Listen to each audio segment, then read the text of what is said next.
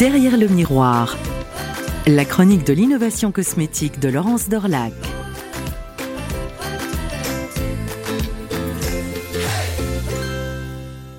On dit encore trop souvent que la beauté, c'est futile. Gageons que l'élan de solidarité qui a étreint le secteur pour fabriquer en express l'une des armes fatales au coronavirus permettra de changer de point de vue.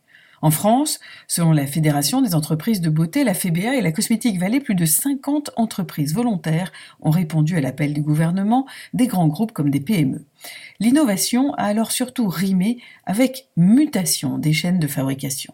Premier du genre, le groupe LVMH, possédant les matières premières nécessaires à la fabrication de gel hydroalcoolique dans ses usines de parfums, il s'est mis en relation avec l'APHP pour valider une formule de gel et réorganiser en un week-end sa chaîne de production des parfums Christian Dior.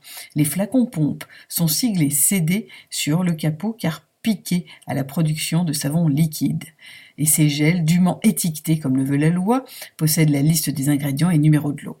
Hermès a suivi au galop pour produire du gel grâce à des volontaires dans son usine de Vaudreuil dans l'Eure, idem pour le groupe Guinot Maricor dans son usine de Damary-Lélis en Seine-et-Marne ou le groupe Eugène Perma sur son site de Reims.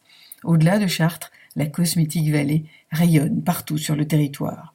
Clarence a eu une réaction dynamisante sur ses trois sites de Pontoise, Strasbourg et Amiens, préparant même des grandes contenances, 400 millilitres de gel pour le personnel hospitalier. Plus au sud, à Grasse, c'est une PME azuréenne de parfums Artes qui annonce se charger des hôpitaux du sud-est. Et du côté de Manosque, le groupe L'Occitane, engagé depuis février via sa filiale chinoise, qui élargit son champ d'action pour le personnel soignant, toujours en faisant don de gel, mais aussi de savon et de crème main, car l'épiderme est soumis à rude épreuve avec ce gel. Il y a aussi ceux pour qui innover a consisté à booster les cadences de production.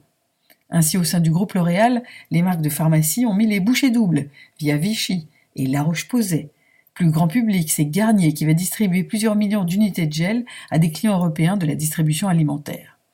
D'autres enfin ont carrément renoué avec un savoir-faire. Ainsi, le groupe pharmaceutique Pierre Fabre a relancé après cinq ans d'arrêt de fabrication de gel, piochant dans les stocks des bouteilles chlorane pour conditionner au plus vite. Même l'amont de l'industrie cosmétique s'y. Un fabricant de spécialités chimiques comme Arkema à Lyon, une grande maison de parfumeurs comme Firmenich en Suisse, ont réorienté leur production pour livrer des tonnes de gel. Alors assurément, ces élans de volonté et de solidarité montrent combien la beauté est loin d'être futile, la cosmétique tout de même fort utile.